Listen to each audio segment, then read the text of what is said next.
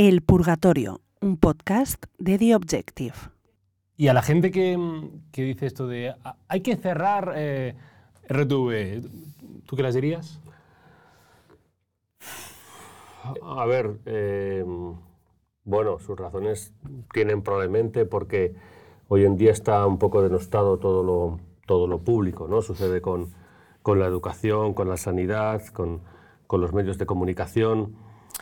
Yo les diría que tuvieran confianza, que al final pagamos impuestos para recibir buenos servicios y, se trata de, que los que estamos al otro lado, es decir, en, el sector público, pues mejoremos nuestras prestaciones. ¿no? Lo que pasa es que, bueno, depende de muchas cosas. Yo creo mucho en, lo público, desde luego, creo, creo muchísimo. Pero creo que tiene que ser un servicio sin intereses y pensando mucho en el ciudadano que paga. ¿Crees que a veces no se, no se piensa en el ciudadano que paga? No, ¿sabes qué, qué sucede? Pues eh, que pasa mucha gente, es decir, a- a- en, en Radio Televisión Española, que es el caso concreto en el que yo estoy, va pasando mucha, mucha gente y no acaba de haber, entre todos los que van pasando, un proyecto claro de lo que quieren hacer con los medios públicos de este país. Yo lo, llevo treinta y tantos años en, Radio Televisión Española y nunca he visto, eh, con gobiernos de diferentes colores, eh, da igual, ninguno que tenga una idea clara de lo que, bueno, queremos hacer esto con, el, con los medios públicos. Y bueno, cada uno va resolviéndolo como, como buenamente puede, pero ahí mm, es como colocando parches, ¿no? No acaba de solucionarse del todo. Eh, Pero en todo tu recorrido, eh, ¿es esta la, la- la etapa que más inestable ves a eh, Radio Televisión Española? O... No, que va, que va, que va, no, no, no, no. Más inestable, no. He vivido otras épocas más, más complejas y más complicadas, incluso con bastante más presión política de la que, de la que pueda haber hoy, hoy en día. Yo incido en lo mismo, lo que no acaba de, de haber, sea, un, un- parlamento o un gobierno con su oposición que se siente y diga, bueno, venga, vamos a, vamos a pensar exactamente qué es lo que queremos hacer con esto. Y lo que ha sucedido en muchos gobiernos es que han querido aprovecharse de la influencia de los medios públicos. Lo han querido utilizar como aparato de propaganda. No digo que lo estén haciendo ahora, ¿eh? digo que lo han intentado utilizar como aparato de propaganda y el problema es, es, es decir, oye, mira, queremos que sea un, un medio que se dedique, yo qué sé, eh, por ejemplo en deportes, pues a los juegos universitarios. Bueno, ya está, pues ya sabemos, ya sabemos que hay alguien que dice que no, que esto tiene que ser para juegos universitarios. Queremos dar películas eh, españolas, pero no, no más allá de los años 60. Bueno, no, ya está, pues quieren hacer películas, pero nadie tiene esa, esa idea clara. O sea, de repente tenemos un, un presidente que apuesta por el deporte y que quiere comprar muchos derechos deportivos. Tornero. Luego- Tor- ¿eh? Tornero. Por ejemplo, o otros, o por ejemplo Eladio Jareño, que fue director nuestro, también quiso comprar cosas. Sin embargo, hay otros presidentes, oye, con sus criterios, ¿eh? que yo no, yo no los. eh, o sea, egoístamente, que compren, vamos, hasta la Champions, pero entiendo que eso no se puede. Pero existen otros eh, presidentes, otros directores que a lo mejor no tienen esa idea clara. Si, si no se trata de quién tiene razón y quién no tiene, pero claro, esos vaivenes no ayudan a la empresa. ¿Pero crees que no había en España un gobierno que diga, de, de distinto signo político, de cualquiera, que no ha habido un gobierno que diga, vamos a hacer esto? No. Yo en todo el tiempo que llevo en, en Radio Televisión Española, yo empecé primero en la radio y luego en televisión, no he visto nunca un gobierno de verdad, del signo que sea, que diga, que se sienten de verdad a, a- a estudiar. Yo entiendo que hay mil millones de problemas y dirán, "Pff, Ya, ya. ¿para qué nos vamos a ocupar también de esto? Bueno, que tiren, que tiren como van. Que haya un gobierno eh, que diga, eh, queremos... Este es el proyecto de nuestra, de nuestra radio televisión pública. ¿no? Entonces, bueno, los que vamos dentro, pues vamos haciendo lo que, lo que mejor sabemos y yo creo que aún así se han hecho cosas bastante interesantes y se hacen cosas muy interesantes. ¿eh? ¿Crees que hay una parte de la sociedad española que le ha dado la espalda a, a RTV? Bueno, yo creo que hay una, una parte de la sociedad española que le está dando la espalda a los medios generalistas. Y claro, eh, eh, el- los medios públicos son, son generalistas. Yo creo que es un tema más global, no solo a, a la televisión pública. Yo creo que las audiencias de las cadenas generalistas están bajando porque las generaciones jóvenes no tienen tanto interés en la televisión como, como podíamos tener nosotros y nuestros padres y nuestros, y nuestros abuelos, ¿no? Yo creo que la gente joven se está alejando de la, de la televisión generalista, está buscando cosas más específicas que la encuentra en, en, las plataformas, que lo encuentra en Internet, que lo encuentra en Twitch, que lo encuentra en muchos, muchos otros medios. Pero siempre que dentro de las generalistas, de, digamos, de las tres grandes cadenas, históricamente desde los años 90 de, Televisión Española, Telecinco y Antena 3, es verdad Televisión Española es la que ahora menos audiencia tiene de esas tres. eh, parece que le falta todavía conectar. Eh, eh, ¿Crees que fue un error, que algunos, se lo he escuchado a algunos trabajadores de, de, televisión española, ¿crees que fue un error el hecho de quitar la publicidad? De, para mí sí. Para mí sí, para mí fue un error tremendo porque nos dejó fuera del mercado. Yo creo que, es decir, es como si en, una liga de fútbol uno compite y puede hacer cinco cambios y, y, el otro no puede hacer ninguno. No, no, no puede ser así si yo entiendo que como servicio público tengas unas tendencias o unos intereses diferentes, pero no te puedes quedar fuera del escenario. A mí me pareció un error tremendo. Yo creo que podría haber habido otro tipo de fórmulas, es decir, eh, como sucede en Francia, ¿no? Bueno, pues a partir de las 8 de la tarde, en horario de prime time, es un horario más comercial y ahí ya eh, ustedes compiten con el resto de televisiones con todas las limitaciones que los que estamos dentro lo sabemos sin que nadie nos lo diga, hasta dónde podemos llegar y hasta dónde no podemos llegar, porque un medio público no puede hacer lo mismo que un medio privado, ni la sensibilidad que hay con lo que hacemos nosotros es la misma que hay con una cadena privada. Y eso lo entendemos, lo asumimos y lo, y lo aceptamos. Pero yo hubiera buscado fórmulas más intermedias, pero nunca, nunca es eh, desconectar a un medio del, del, mercado en el que se mueve. ¿no? Yo creo que eliminar la publicidad de una manera tan drástica ha sido muy perjudicial. Eh, ¿Apostarías porque volviese para que retornara? Eso ya lo veo bastante complicado porque son muchos intereses, se tiene que reunir mucha gente y tendrían que tener todos una voluntad de acuerdo. No sé si la tienen. Eh, dos preguntas para empezar que siempre hacemos. lo primero es, ¿cuál es su relación con la fe ya que estamos subiendo al purgatorio? ¿La relación con? Con la fe, con la fe, con la, con la fe, con, con cualquier fe. ¿eh? bueno, yo creo que, que, con fe hay que vivir fe en algo, aunque sea en ti. Fe en algo, sí, por supuesto. Aunque sea no, tienes que tener fe en ti. Esa es fundamental. Luego ya puedes tener fe en algo abstracto. Una, deidad. En una deidad, en lo que quieras. Pero hay que tener fe en, en, uno mismo. Yo creo que eso es básico y fundamental. Creer en ti, confiar en ti, mirarte a ti mismo y a partir de ahí relacionarte con los demás. ¿Y cuál es el peor pecado? Eso siempre preguntamos antes de empezar. ¿Cuál es el peor pecado que puede cometer un hombre o una mujer? Mira, yo en mi caso creo que, de lo que es, único que me arrepiento es de haber pensado demasiado en los demás. En, en, mis relaciones eh, personales y mi manera de entender la, la, profesión hasta, bueno, hasta que ya ha ido evolucionando, evolucionando, pues vas creciendo y vas aprendiendo, ¿no? no aunque sea por el simple paso de los años. Diciéndolo muy vasto, digamos, has aprendido un poco a hostias de la vida, ¿no? Sí, he aprendido que, que en esta vida lo importante es lo que sientes tú y luego ya eh, ver lo que, lo que hacen los demás, ¿no? Yo, yo creo que tanto lo bueno o lo malo que te pase depende de uno mismo. Aparte, este oficio, digamos, que a veces es... Eh, que hay amigos que al final no son amigos. Bueno, pero como en todos los oficios, no, Como todos. los oficios hay, te puedes sentir traicionado. Pero entiendo, te lo digo de verdad, yo, hombre, todo a lo largo yo llevo, a ver, del 85, llevo 38 años, pues en 38 años, no, no todas las personas que, que con las que me he relacionado me, me, he llevado bien, me he sentido bien o, o, he creído que me trataban como, como yo pensaba. Pero he ido asimilando que, bueno, muchas veces las cosas te suceden o porque conviene o te suceden porque tú has formado, porque tú tienes algo mucho que ver en esa, en esa historia. ¿no? No, no quiero ver enemigos fuera, de verdad. Quiero pensar que, y bueno, si alguien decide algo sobre mí que a mí no me gusta, pues es que no puedo hacer nada con eso. ¿no? Tengo que pensar en, en, en lo que hago yo, hasta dónde puedo llegar yo, y prefiero refugiarme en mí mismo.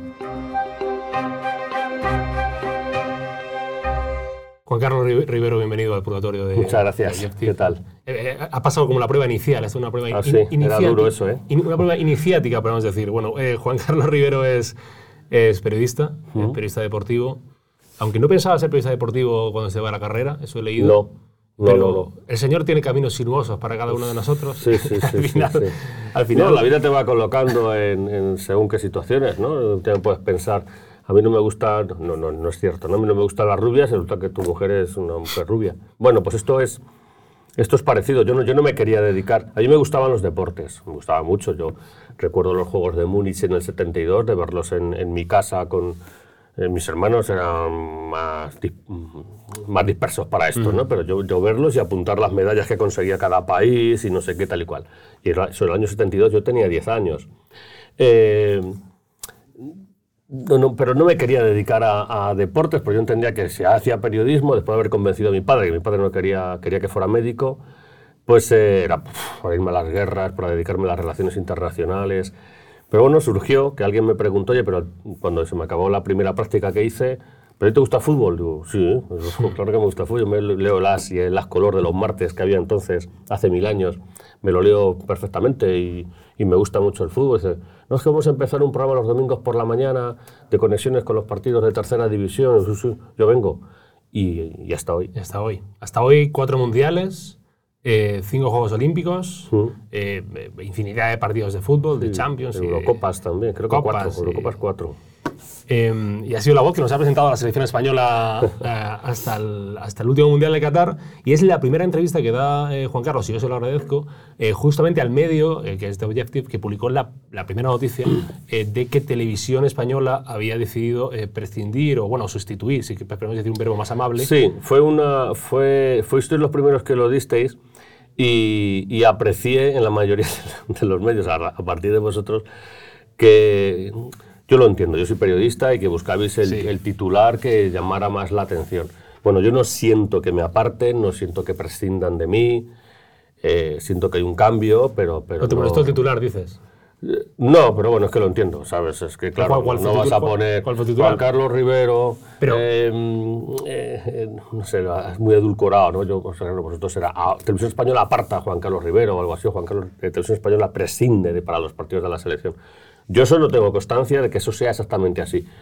Estos primeros partidos no voy a estar yo, pero yo no sé lo que va a pasar después. Y desde luego no me siento ni apartado ni que nadie prescinda de mí. Pero cuando te lo comunican no te, te extraña, entiendo. Sí, hombre, te sorprende un, un poco, pero bueno, te- es una decisión de alguien que está para tomar decisiones. No, no, lo que te decía antes, eh, puedes sentir ira, puedes sentir enfado, puedes sentir todo lo que quieras, sí, pero no te va a ayudar gran cosa. Tienes que relativizarlo, tienes que asumirlo y tienes que pensar que, bueno, que puede cambiar. ¿Pero cuántos años llevas narrando la selección? Pues mira, fue desde que José Ángel de la Casa se, se jubiló, hubo un- una prejubilación en, en Radio Televisión Española en el año 2007, y él era para mayores de 52 años, y él se marchó, que era el que hacía los partidos de la selección, y ya me quedé yo, o sea que desde el 2007 hasta, hasta el Mundial del 2022. Todos los partidos de la selección. Yo creo que todos. Todos. Yo creo que todos los que hemos dado nosotros, porque algunos no hemos tenido derechos. Por ejemplo, fases finales no hemos dado las, la serie fantástica del 2008, 2010, 2012. Nosotros dimos las fases de clasificación, ahí sí estaba yo. Y yo despedí a la selección en el último amistoso, pero luego ya las fases finales no las hemos hecho. Y algún partido suelto, pero los que ha dado televisión española, creo que he estado yo en todos. ¿Y qué ha pasado entonces? ¿O qué crees que ha pasado? Bueno, pues que alguien quiere mm, hacer un cambio, quiere buscar otra cosa, pero no, no, no, no puedo sentirme. O sea, nadie puede sentir que, que cuando estás trabajando en esto, y tú estás haciendo estas entrevistas, igual haces 2.000 entrevistas y llega alguien que a la 2001 te dice, no, mira, es que la va a hacer Manolo Fernández. Pero sí- ahí- Entonces tú no puedes sentir que es que en este oficio lo, lo que haces es tuyo. No, no, no, pero yo ahí sí sentiría que... Yo, yo puedo pensar que es mío, no, pero, pero entiendo que alguien toma una decisión y puede pensar pero diferente. sí ¿no? sentiría que me, me apartan, aunque sea un verbo a lo mejor Yo grueso. no siento que me apartan. Yo sentiría que digo, oye, pues yo estaba haciéndolo, pues estaba haciéndolo bien porque voy- me quitan. Ya. Incluso te sentiría envidia del que lo hace nuevamente, pero yo porque soy muy malvado. No, no, no, Yo no, soy que va, que va, que va. No, no, no es eso. Me, hubiera, me gustaría hacer, eh, si te soy sincero, me gustaría hacer todos los partidos de fútbol que, sobre los que tuviera derechos mi empresa, pero eso ya lo saben mis, mis jefes. A mí no me importaría hacer la selección, los partidos de... Tenemos la final de Champions, la final de Copa, eh, los partidos de Copa, los partidos de Sub-21, los partidos femeninos. Yo, por mí, yo los haría todos. Pero no entiendo que no, eso no es... Eso es- está bien que lo diga yo. Sí, no, no. Pero hay otra persona para decidir, ¿no? ¿Se ha sido injusto con Juan Carlos Rivero en, eh, con las críticas durante el Mundial? Mira, eso ya lo relativizo, lo relativizo mucho, ¿no? Yo hay cosas que miro y otras que no, y muchas que no. Y muchas que no, ya últimamente. Cada vez que aparezco en un partido, eh, pues nada. Desactivas Twitter haciendo y- comentarios. Sí, lo archivo un poco porque hay mucha gente que, que dice cosas que no son exactamente así, ¿no? Ya es, ya es por sistema, es decir. Eh, es que, pues si es que eres muy de este equipo, es que te has equivocado 40 veces, es que no sé qué, tú eres infalible. o sea, vamos a ponernos tú y yo a ver quién se ha equivocado de verdad, ¿no? O sea, tú, tú lo has visto que lo has, lo has repasado 100 veces. Es que yo lo estoy haciendo en directo. Y, y no, relativizo mucho todo ese tipo de, de comentarios. En Twitter la gente suele ser bastante negativa, ¿eh? Por eso siempre digo que igual deberían revisarse lo que sienten y piensan del mundo. Entiendo que... Yo, yo eh, no soy perfecto. Claro que no. Y intento eh, mejorar en cada minuto. Llevo 38 años, pero vamos, esto no se termina nunca de aprender. Y yo quiero seguir aprendiendo. Pero ese tipo de críticas, y a veces muy feroces y con muy intentan ser, como intentar hacer daño, no me interesa nada. Pero entiendo que sí eh, te llegó, o si no lo leíste, eh, aquel tuit de Pablo Iglesias. Esto, Sí, sí, no, bueno, lo vi, lo vi. Esto para que la gente lo no lo vi, sepa- Estaba yo en, en Doha, yo le sigo, le sigo en, en Twitter, pero lo vi a través de un digital, no recuerdo cuál, y es- y de hecho estábamos, estaba comiendo con compañeros. para que la gente no lo Y, sepa... y lo vi en el teléfono, digo, anda mi madre, que Pablo Iglesias me ha dado un palo. Sí, dice, eh, si hubiera decencia en Radio Televisión Española, el señor que ha dicho los marroquíes roban y salen corriendo es un término futbolístico que lo saque de, de quicio tiene un problema, no debería volver a trabajar, eh, aquí era amable el mensaje, no debería volver a trabajar en la televisión pública y así Vox, para añadir ya el último decía, Vox, PP y Ciudadanos tenían inde- independiente para su moción. Diríamos, diríamos que estaba cabreado el señor Iglesias. Sí, estaba enfadado. Yo creo que estaba mezclando muchas, muchas cosas. Yo no soy ningún candidato de ningún, ningún partido a nada de, de ni emociones ni de nada, ni tampoco en, radio y televisión. Eh, yo creo que él, él sacó de contexto un comentario que no tiene mayor trascendencia más que más allá de un partido de fútbol. No sé si lo estaba viendo o si alguien se lo contó, pero, pero además es que él hace referencia no al primer comentario, que para mí pasó absolutamente desapercibido, sino al ver el revuelo que se organizó y que mucha gente estaba intentando utilizarlo eh, de muy mala manera, pues en el siguiente partido pues traté de decir, bueno, que robar la pelota y salir corriendo es un término absolutamente futbolístico, no tiene nada que ver con ningún país, ni, con, ni que yo se lo achaque a los ciudadanos de ninguna parte. Él creo que lo sacó de contexto, que hizo una mala interpretación, y bueno, ya él, que es lo que, que pretendía y lo que quería, yo creo sinceramente que se equivocó. Pero yo, yo Pero estoy- no me enfado, ¿eh? No me... No me Joder, pues yo sí me enfadaría, ¿eh? Yo estoy cenando. no, hombre, no, no te puedes enfadar veo- con eso. Pero ¿para qué te vas a enfadar con cosas que tú no puedes manejar? No. Es decir, si él piensa que yo he dicho, de verdad, si él cree que yo digo abiertamente que eh, los ciudadanos de Marruecos se dedican a robar y a salir corriendo, es que, es, que yo no, es que yo no siento eso, es que yo no lo pienso. Con lo cual, si él lo dice, él, él sabrá por qué lo dice. Mira, si ahí me dicen, oye, te sientan fatal esas rastas negras que llevas. Digo yo, yo no tengo rastas, ¿qué estás diciendo? Entonces es que no me, no me afecta. Pues esto es lo mismo. O sea, si alguien me dice es que tú has hablado así de Marruecos porque, no sé, porque tienes algún tipo de rabia con el pueblo marroquí, es que yo no la siento. Que no, es que para mí son ciudadanos como el resto del, del mundo, con quienes además tenemos muchas cosas en común.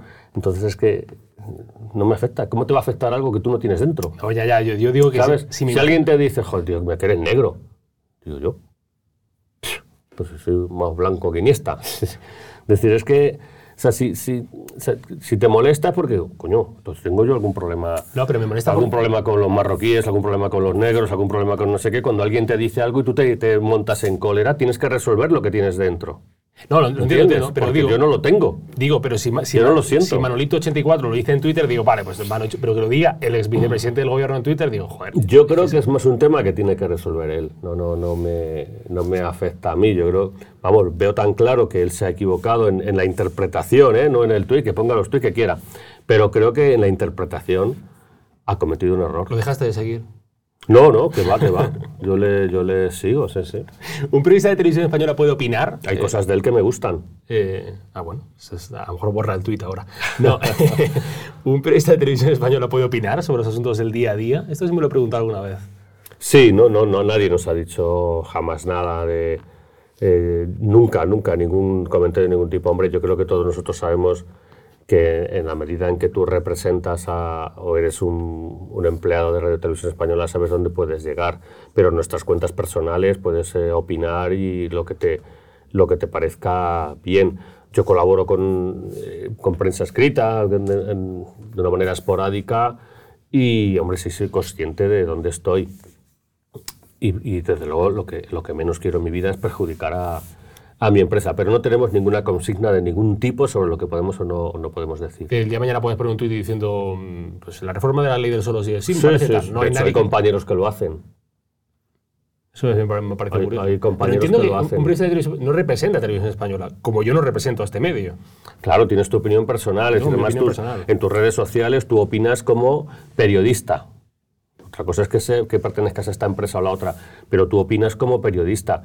Por lo tanto, no, no, otra cosa es que estés eh, trabajando para la empresa y, y- y- viertas eh, eh, opiniones que a lo mejor no vienen al caso, ¿no? Que intentes aprovechar ese escaparate. Sí, pero en tus encuestas personales, bueno, yo entiendo que cada uno tiene su opinión. De verdad que jamás nadie nos ha dicho, oye, en tus redes sociales no puedes decir esto. No, nunca.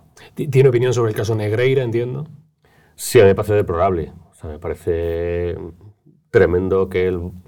Primero, me parece deplorable eh, eh, ese ejercicio concreto de quien fuera del Fútbol Club Barcelona y del vicepresidente del Comité Técnico de Árbitros. Es decir, ni uno puede pagar ni el otro puede recibir dinero. Me parece que no, no, no tiene vuelta de hoja eso, o sea, no tiene ninguna justificación. Ni que fueran informes, ni que fuera un asesoramiento, ni que me da igual. Es decir, tú no puedes intentar pagar a un juez de la Audiencia Nacional, ni el juez puede cobrar. Eh, ¿Comprende que haya gente o aficionados de la liga que se puedan sentir estafados eh, después de conocer ¿Sabes esta qué sucede? Que ese es el hecho deplorable, es decir, que el Barça le ha pagado facturas a una sociedad de un exárbitro en, act- en activo como ejecutivo, como, como eh, segundo de jefe del Comité de- Técnico de Árbitros. ¿De ahí puedes sospechar? Sí, pero ¿de ahí puedes demostrar? No.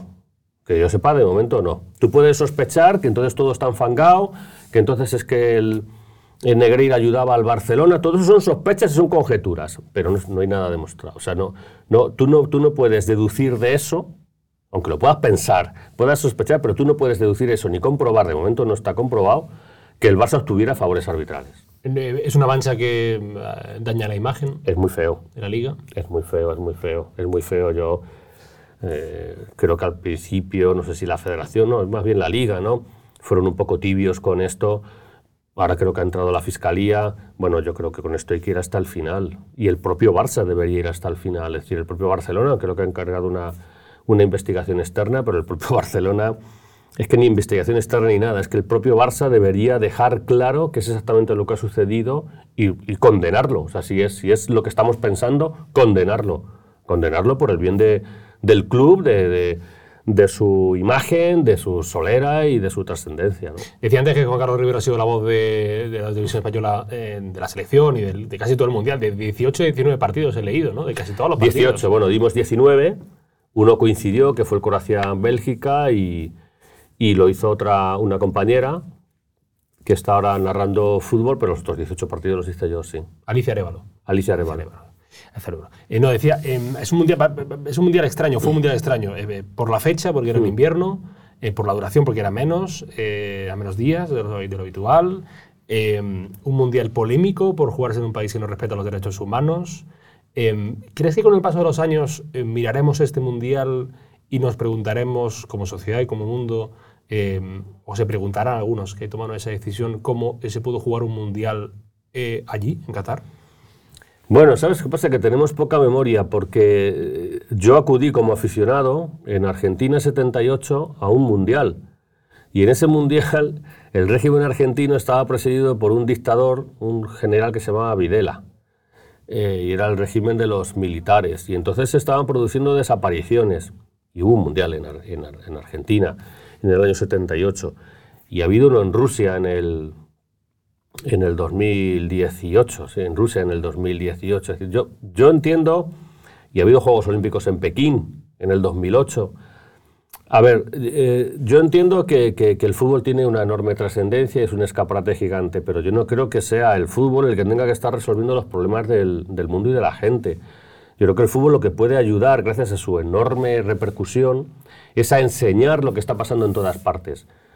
Pero el fútbol no puede ser que decida, bueno, pues no vamos a Qatar porque no nos gusta el régimen de Qatar. ¿Quién decide eso? Pero si, vas- ¿Entiendes? si- si vas, validas al país. No, ¿por qué? No, no, no lo validas. Tú vas, tú vas allí a, a di- a disputar un- una competición deportiva y tú no estás diciendo viva Qatar cada vez que metes un gol. No, no, tú no estás diciendo eso. Viva el régimen de Qatar. Aparte te digo una cosa. Yo, desde luego, no, no, no, no puedo estar de acuerdo con la discriminación por género, ni con ningún tipo de discriminación de ningún tipo, ni con la falta de derechos humanos. Pero tenemos que tener cuidado cuando desde el mundo occidental analizamos otro tipo de mundos, en este caso es un país eh, árabe, es un país musulmán, que no somos nosotros los dueños de la verdad. Ellos también nos pueden decir a nosotros, bueno, pues ustedes en las cárceles de Sudamérica tienen a la gente hacinada y tienen a 2.000 personas donde caben 100, o no dejan entrar a los inmigrantes y los tienen ahí apartados en guetos, o, ustedes tienen pateras y no hacen nada porque esas pateras sigan llegando y siga muriendo gente en el mar. Que, aquí todos tenemos nuestras cosas. o sea, que no somos todos perfectos. Lo que no yo, yo, no, yo no asimilo, o sea, yo no puedo entender lo que sucede en un, en un régimen como, como el catarí. Pero creo que desde Occidente tampoco tenemos la llave para decidir cómo debe vivir el resto del mundo. A mí me encantaría que la mujer allí no tuviera que ir dos metros por detrás del hombre.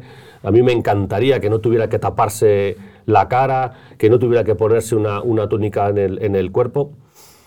Pero soy yo el que tiene que decidir cómo viven ellos, porque es una cultura ancestral donde está la religión muy, muy metida, eh, viven de una manera que, bueno, que, es, desde el origen de, los tiempos casi, ¿no? Entonces, vamos a, intentar ser más tolerantes, vamos a tratar de ayudarnos entre todos, pero sin imponernos, sin imponer nada. Entonces, yo, en, ese, en ese lado coloco al fútbol. Es decir, el fútbol es solidario, es muy solidario. El fútbol, yo creo que en general ayuda a cantidad de causas. Ahora, que ahora sea el fútbol el que tenga que resolver los problemas del mundo. ¿El fútbol no ha blanqueado a Qatar? Yo creo que no, no en absoluto. El fútbol ha enseñado cómo es Qatar. No, no, no, no, no. El fútbol no ha blanqueado a Qatar. El fútbol es una competición. De verdad que el fútbol lo que ha ido a hacer allí es una competición puramente deportiva. No ha ido a rectificar a Qatar. Otra cosa es que me digas, joder, pero yo no veo claro que Qatar haya tenido el mundial porque han puesto más dinero que otros. eso, eso, ya eso es otra cosa. ¿eh? claro. Yo ahí eso es otra cosa. ¿eh? Eso no, no, yo ahí ni entro ni salgo en por qué la FIFA le da el mundial a Qatar y no se lo da a otro país. Pero que, pensar que porque el fútbol vaya a jugar a Qatar estamos blanqueando el régimen de catarí, yo creo que yo no lo veo así. No lo veo así. todo lo contrario, lo importante es enseñar lo que sucede. El fútbol ha, ayudado a enseñar lo que está pasando en Qatar. Luego cada cual que tome sus conclusiones. Y luego debería haber organismos que trataran de colaborar unos con otros para que todo este, este mundo nuestro, el musulmán, el de Oriente, el Occidente, el de Sudamérica, el de, sea más justo. Eso es lo, sería lo ideal. algunos decían, claro, yo entiendo... Y pero es que nosotros no somos perfectos. Hombre, nosotros no somos perfectos, pero, por ejemplo los homosexuales aquí se pueden casar, pueden, pueden son, son, son, personas, quiero decir, y nuestra, son, considerados y, desde nuestro punto de vista, nuestra, nuestra, nuestro objetivo es que eso pudiera suceder en todos los países del mundo, o sea, en cualquier lugar, en los 250 países que, que pertenecen a la ONU. ¿Vale? Pero eso lo tenemos que arreglar eh, como sociedad. Eh, el fútbol no, no, el fútbol que está, entonces a arreglar el hambre en África. Yo entiendo que lo que lo hagan los equipos de fútbol, no, hombre, no. Yo entiendo que no, están para eso. Pero entonces, ¿qué diferencia eh, de hacerlo en Qatar a hacerlo en Corea del Norte? Si es fútbol. Bueno, porque Corea del Norte no se ha, no se ha presentado, pero de verdad, si, incluso, si incluso eh, el Mundial fuera en Corea del Norte, yo no, yo no creo que eso signifique... Yo no creo que el Mundial de Argentina del 78 fuera un campeonato en el que todas las selecciones se unieron para ratificar el régimen de Videla. No lo, no lo creo, todo lo contrario. Ahí se enseñó lo que estaba sucediendo en... O sea, se ayuda a que sea un escaparate para para enseñar lo que estaba pasando en Argentina, que era tremendo y era horrible. Y sobre el fútbol español, eh, sabes que también hay polémica eh, sobre esto de llevarse, por ejemplo, supercopas a, Marruecos, ahora a mm. Arabia Saudí. Em, ¿Se puede llegar a hablar de, expolio cuando se llevan competiciones nacionales a otros países? No, yo no creo que sea eso. A mí me, gustaría más, como aficionado, ¿no? que, la, que la Supercopa de España se jugara en, en España, pero yo entiendo que esto al final forma parte de, de, el fútbol es privado, forma parte de un, de un negocio y necesita unos, unos recursos. Y, no creo de verdad que jugar la Supercopa de España, eh, que vayan el Madrid y el Barça a jugar a, a Riyadh, signifique ratificar y darle toda legitimidad a la monarquía de, de, Arabia. No, yo no creo que sea eso, es que no creo que esté el fútbol para, para eso, ¿no? Eso, eso depende de otro, de, otros, de otra gente, de otros organismos y de, y de los estados en general. Pero eh, ¿ha llegado un punto en el mundo del fútbol en el que todo vale por dinero? No, todo vale por, dinero. no pague más. No, bueno. O sea, no puedes decir, bueno, pues nos hemos prostituido porque la Supercopa de España se juega en Arabia. por esa regla de tres, pues nos hemos prostituido por, porque le damos la liga a Movistar y no se la damos a otro porque Movistar nos paga más dinero. Bueno, es que esto, a ver, vivimos en un sistema capitalista. Yo, desde luego, yo no creo que todo valga por, por dinero, pero sí entiendo que el dinero influye en muchas, en muchas cosas, no lo justifica, no justifica nada. Tenemos, eh, tenemos presidente de la Comunidad de Madrid, tenemos presidenta de la Comisión Europea, tenemos presidenta del Congreso, presidenta del Parlamento Europeo, presidenta del Banco Central Europeo, y en cambio, que yo recuerde, no hay ninguna mujer en puestos de responsabilidad en el mundo del fútbol, ni en la FIFA, ni en la UEFA, ni en España. Eh, sí, hay apenas, apenas alguna presidenta de club, como ha sido, por ejemplo, en el Leganés, y no mucho, y no mucho más. Bueno, pues es un trabajo a, a, a hacer. Yo sí te digo que no se trata de que ahora de repente, las, por paridad, las mujeres estén en el, lugar donde están los, los hombres, sino se trata de que las mujeres accedan al mismo tipo de formación que tienen los hombres para que puedan entrar en ese, tipo, en ese lugar. O sea, no, no, se trata ahora de decir, bueno, pues ahora vamos a, vamos a ser buenos y venga, vamos a poner de presidente de la Federación Española de Fútbol a una mujer, vamos a poner presidente de la Liga de Nacional de Profesional, de la Liga de Fútbol Profesional a una mujer, venga, la primera que encontremos, no. O sea, yo creo que lo que hay que contribuir es que la igualdad sea desde el inicio, es decir, que la mujer acceda al mismo proceso, que acceda a la misma formación y que con su capacidad que la tiene pueda estar, vamos, en puestos donde ahora están hombres. Pero esto llevamos años con esta historia y es cuestión de... Esto creo que es cuestión de tiempo, que, que no nos llame la atención que una mujer sea presidenta del gobierno de España. Cuando no sea noticia, entonces habremos avanzado mucho. Es que no hay ninguna. Hmm. Es verdad. ¿El fútbol se debe hacer mirar eso? Sí, el fútbol ha sido generalmente territorio machista. Eh, lo ha sido en, muchos órdenes, incluso en el periodismo. Pero bueno, hoy en día ya son muchas las chicas que, se dedican a la, información de fútbol, incluso ya hay narradoras de, fútbol. Lo que es importante es no sacar de quicio esto. Es decir, yo, yo creo que es más global, no solo, no solo es cuestión del fútbol, es, es cuestión de acceder a la igualdad eh, desde el principio y a no discriminar por razón de sexo. Que, que, no nos llame la atención que una mujer sea presidenta de la ONU, que no nos, si, no nos llama eso la atención. No, lo que llama la falta de mujeres. Claro, pero que, que, no nos, que, no nos llame la atención eso será cuando lo, cuando lo hayamos normalizado entre todos. Ahora, el, el, el, caso contrario no es decir poner mujeres como sea, porque tampoco le está haciendo un flaco favor a las mujeres. Venga, hay que poner mujeres como sea, aunque no sepan de, qué es, de lo que están haciendo. No, no, eso no. No está Eso no, porque le haces un flaco favor a la mujer. Yo creo que la mujer tiene que acceder a la, misma formación que el hombre y luego tiene que tener las mismas oportunidades que el hombre. Eso, vamos, eso es una cosa de cajones, eso no es que lo diga yo. Eso debería ser así desde hace 6 millones de años. En, España, que ya entiendo que tienen la misma, la misma formación. ¿Por qué no hay mujeres en el fútbol, me preguntas tú? Pues eso es una cuestión que, habrá que ir resolviendo. Porque, porque sí, llama la, todo, la mayoría de los presidentes son hombres, eh, los grandes organismos son hombres. Pero como tantas cosas, ¿eh? yo he visto candidaturas de partidos políticos y no hay ni una mujer ahí. bueno, pues seguro que hay mujeres, vamos, seguro no, hay mujeres súper válidas, pues hay que darle salida. Habría que hacer listas cremallera, como en la política, entonces, de, organismos eh, deportivos. listas cremallera, hombre, mujer, hombre, mujer. Sí, sí, bueno, pero, pero yo lo importante es que tengan el mismo acceso que, que, tiene el hombre y eso es algo que, que nosotros tenemos que ser muy presentes ahí. Hay muchos hombres hoy en día que creen que esta irrupción de la mujer en todos los sectores como que les quita el puesto. No, chico, pues si te quita el puesto, espabila. ¿El gran tabú del mundo del fútbol eh, sigue siendo la homosexualidad? Es que es, eh, un poco estamos en lo mismo, ¿no? El fútbol como, como ha sido tan, tan de hombres, tan machista, tan a mí, eh, a, mí Sabina que los arroyo y la testosterona y que echarle huevos y tal pues parece que la mujer se ha quedado al, se ha quedado al margen. Pero es un poco, es un poco parecido. También te digo, ¿eh? yo creo que eh, intentar buscar la igualdad a través de la promoción, de la promoción del fútbol femenino, por ejemplo, no, no, no, no creo que ayude tanto a la mujer porque el, deporte no es el fútbol.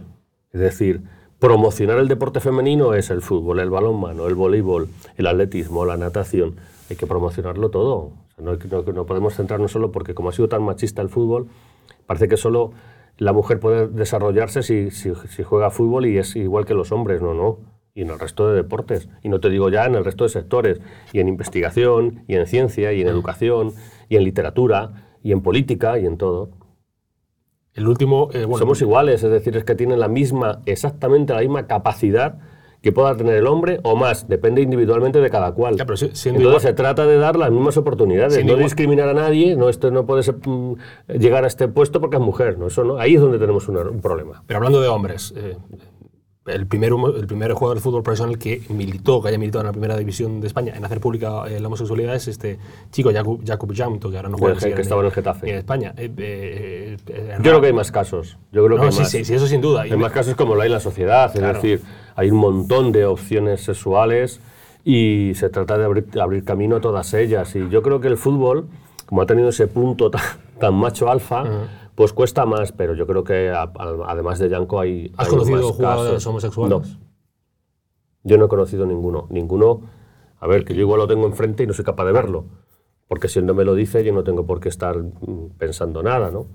Eh, hay personas, sobre todo las mujeres, tienen una especial sensibilidad con eso. Cuando, cuando tienen un hombre que es homosexual, enseguida lo captan. A nosotros nos cuesta más, pero es que no, yo no tengo por qué valorarlo. Es decir, no, no, no lo juzgo. ni Pero yo, que yo sepa, yo no he tenido nunca un futbolista homosexual enfrente. Que yo sepa, ¿eh?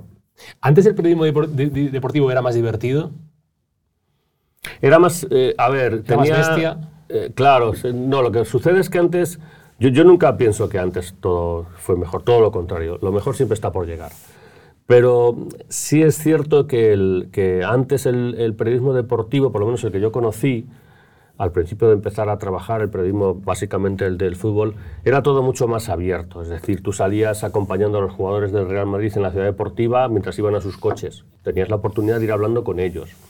Cuando yo iba- a hacer entrevistas, como otros compañeros, íbamos a hacer entrevistas a pie de campo, lo que llamamos a pie de campo, que es el que está ahí con el micrófono, cuando al final de la primera parte y al final del partido, a nosotros no nos traía nadie el jugador, ni había un set con publicidad, donde hay una persona que tú estás ahí esperando, te traen al futbolista, tú le haces cuatro preguntas y se va, no, no, teníamos que pararle nosotros, o sea, decir, estamos ahí mitad del campo, mirabas a uno y ya te hacía, digo, hostia, este no quiere. Entonces te, mojabas- te asomabas a otro, corrías el enorme riesgo de que tu, tu empresa te mandara, ¿qué te voy a decir yo?, a Malta, a un partido de la selección española y no se te parara ningún futbolista, ni en el descanso, ni al final del partido, o sea, que fueras allí de, de turismo. Y eso era demoledor.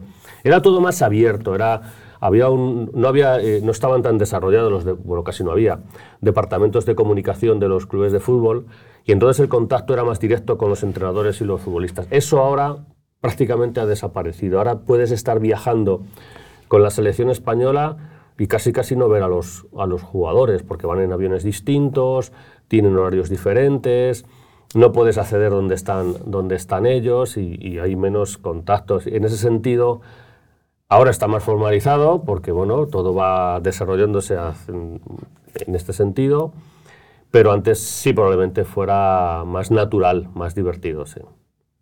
Eh, ah, por ejemplo, en el Mundial de Qatar, ¿has tenido relación con los jugadores? O? Nada, en el Mundial de Qatar casi no, les, casi no les he visto, los he visto en el campo. A ver, otros compañeros sí, los que tenían acceso, que tenían que hacer la información de los entrenamientos, que hacían las entrevistas para, para los programas, para los telediarios, ellos sí estaban más en contacto con ellos, pero yo, por ejemplo, que tenía que ocuparme de la narración de los partidos, aunque llegáramos seis horas antes a los campos, claro, ellos llegan por otro sitio no los, no los ves, los ves jugando al fútbol. ¿Qué te pareció el Twitch de Luis Enrique? Yo creo que no le, no le ayudó. A mí me parece mal en absoluto que un, que un seleccionador tenga sus canales propios y más hoy en día. Es que eso no se puede frenar. Es decir, es que ahora es Twitch, es que antes es Twitter, es que es Instagram, es que, y lo que está por venir. O sea, eso no, no puedes... eh, eh, no puedes dar la espalda a, a todo eso. Compañeros que no quieren Twitter, que no quieren Instagram, que no quieren no sé qué. Yo no soy especialmente activo en las redes, pero tú no puedes estar al margen de lo que se está haciendo. Hoy en día hay medios digitales con una gran repercusión donde se hace un periodismo muy interesante. El periodismo ya no está solo en los periódicos y en las radios y en las televisiones. No, no, no. Está en muchos sitios, en, en- en muchas plataformas y en, y en muchas formas de comunicarse. Y eso, y, lo que, insisto, y en lo que está por venir, porque esto no ha acabado, o sea, esto va a seguir desarrollándose. Pero yo creo que en el caso concreto de Luis Enrique, a él como seleccionador no le ayudó. No le ayudó que durante el Mundial, probablemente por, no sé, igual él quería relajarse o él quería eh, salirse un poco de la norma habitual de los seleccionadores, de ese contacto con la rueda de prensa y tal, pero yo creo que no, no, le, hizo bien. Y bueno, primero a la federación me consta que no le gustó nada, pero en el caso concreto de Luis Enrique, a quien yo tengo bastante aprecio y admiración, porque creo que ha hecho un, un, trabajo y espero que vuelva a entrenar, si él quiere, que vuelva a entrenar pronto, yo creo que no le, no le, ayudó, no le ayudó nada, le alejó un poco. Eh, eh, fíjate, es, que es, paradójico, que es intentar entrar en la realidad, pero te alejó de ella. Es verdad que era Luis Enrique mucho más cercano Incluso, es que él es así. Incluso, es que a Luis Enrique que veías en el tweet, es que él es así. Es verdad que la rueda de prensa a los periodistas no les cae muy bien, digamos. No, yo creo que él, es, él es de ese sector de los que, que, hay muchos en el fútbol, que ellos hablan de los profesionales. Sea, la gente del fútbol cuando quiere referirse a los suyos, jugadores, entrenadores, eh, incluso personal auxiliar, ellos se refieren a los profesionales, como diciendo, bueno, es que los profesionales entendemos que un partido como este nos ha salido así, como diciendo, todos los demás sois unos, changarrillos, eh, los, los periodistas y tal. Y él está un poco en esa línea, los profesionales somos los que sabemos y vosotros no tenéis ni puta idea, que en muchos casos tiene razón, pero yo creo que la relación con la prensa, eh, si quieres, es, pura inteligencia emocional, tiene que ser distinta, ¿no? Que, yo no creo que Luis Enrique nos tenga tanto gato, de verdad, ¿eh? si, si luego es un tío súper divertido y se ¿eh? ríe y y es guasón y tiene ocurrencia, me parece un tío muy, muy interesante. Pero claro, ya, aunque él se lo trabaja mucho, las preguntas de la rueda de prensa le acaban calentando. Me pareció muy sintomático que yo creo que gran parte, o al menos eh, la parte de Twitter que yo vi, que claramente no es la sociedad, sí veía que muchos de ellos estaban más con Luis Enrique que con los periodistas. Y dije, coño, es que a veces caemos muy mal los periodistas en general. Sí, sí, hay, hay un, un problema ahora también que, que hay gente que, como no le gusta la realidad, lo achaca al, periodista, ¿no? Eh, a ver, eh, si no fuera por, por nosotros, por el, global del periodismo, la gente, la única información que tendría de la actualidad es el, boletín oficial del Estado. Bueno, pues, ¿usted quiere eso? Pues nada, usted se lee el boletín oficial del Estado todos los días y ya está. ¿Usted está contento con esa información? No.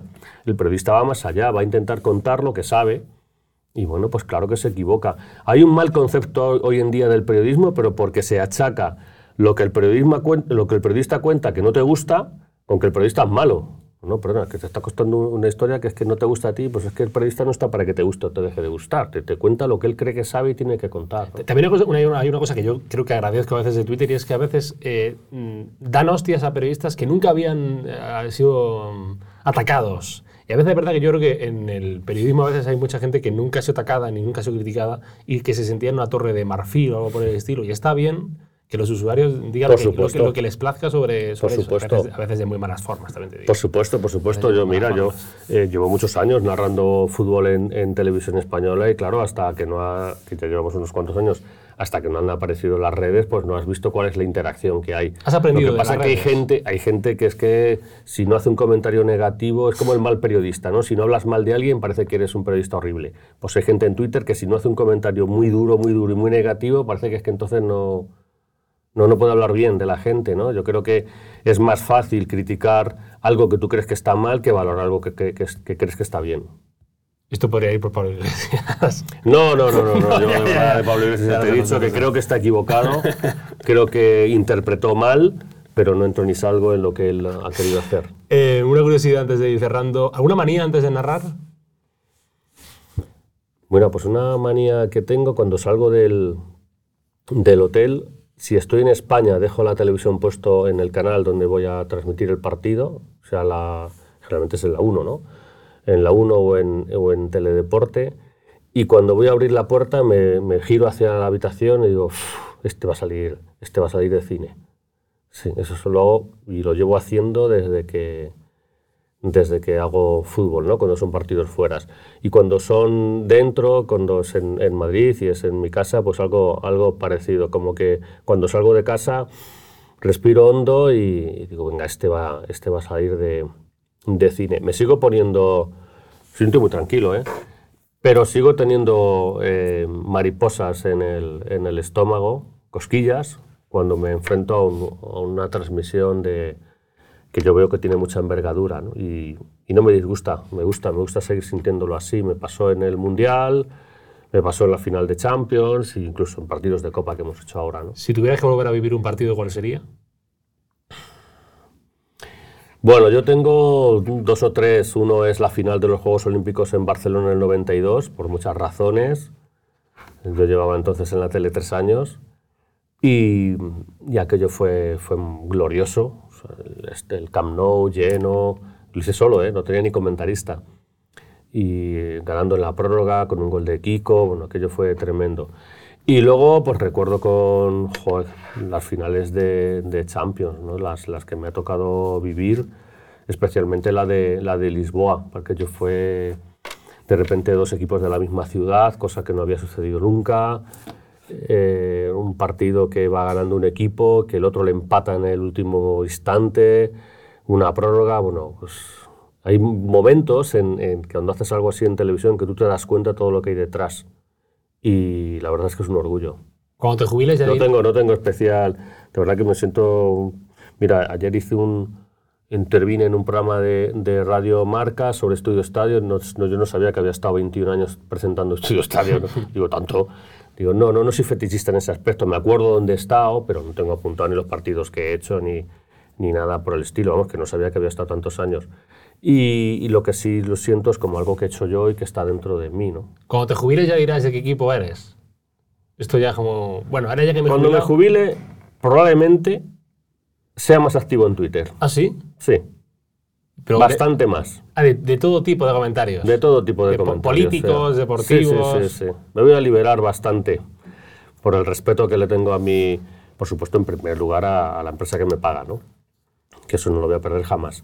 Eh, por el respeto a mi oficio y a mi profesión. Pero cuando me libere, o sea, cuando me jubile, porque esto hay un momento que ya no puedes, no puedes seguir, hay que dar oportunidad a otra gente, pues igual, Pero igual te- soy más activo, soy más divertido Pero cuando en te- Twitter. No cuando- sé si, si me va a servir de mucho, pero bueno, igual me lo paso mejor. Cuando te liberes parece que estás diciendo que estás ahora encadenado. No, no, no, no, no, no. Cuando me libere me, me- me deje fuera las obligaciones profesionales que yo tengo ahora y la responsabilidad que yo siento, ¿no? Sí, pues sí que Eh, yo, yo insisto en lo mismo. Es que digo, yo creo que tienes que tenerla. eh, A ver, pues ya te lo digo que incluso cuando he colaborado con algún medio impreso, no dejo de pensar que yo no puedo dañar a mi, a mi empresa, ¿no? No, no, no. Hacer un comentario que le pueda perjudicar, no. Eso no. Si tengo que decir algo de mi empresa que no me gusta, lo hago privadamente y a la persona que se lo tengo que decir. Desde luego no se me va a ocurrir decirlo en, en público si hay algo que no me gusta. Y, y en cuanto a, a- mi oficio, pues hombre, es que como periodista de un medio público, pues mira que se nos va a veces un poco el tema de las manos, pero hay que, hay que ser un poco consciente, ¿no? un poco responsable. ¿Qué pondrías hoy en Twitter si estuvieras ya jubilado? ha sido un placer. ha sido un placer. Juan Carlos Rivero Nieto, gracias por subir al purgatorio. En Quede con Dios. Un placer. Eh, y te seguimos escuchando. El Dios que sea, y- el Dios que sea, que, El Dios que que sea. nos asista. Da igual, el que sea. Dios esté o uno mismo, si quieres. uno ser. mismo, el que esté en nosotros. Gracias, Juan Carlos. A ti.